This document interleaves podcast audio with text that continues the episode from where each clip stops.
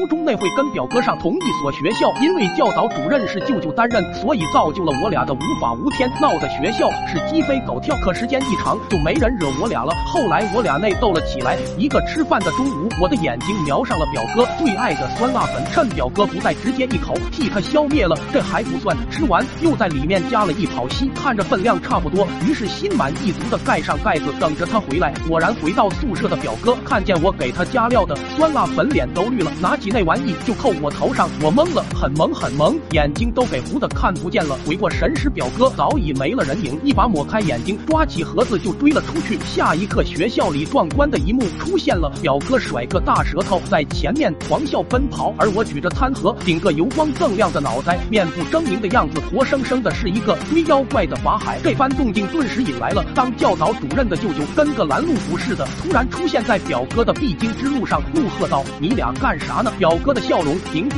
今日咱哥俩谁也别想好过。表哥嘴里一个劲的喊要不得，要不得。他越是害怕，我越是兴奋，猛然跳起，以一个灌篮式直接往这货脑袋上扣下去。舅舅忽然一巴掌把表哥呼开，对着我瞪眼道：“扯犊子的玩意，不听舅舅话了是不是？”我早已刹不住车了，直接扣在了舅舅脸上。我就所有的语言都化作成了卧槽。那天下午，舅舅在学校外边的澡堂里泡了差不多一个下午，等到出来的时候，脸都搓成了关二爷。最后把我俩拉回了家，随后给我俩请了一个月的假。后来我在医院里正懊悔的时候，又进来一个小孩，定睛一看，呦呦呦，这不是阿文吗？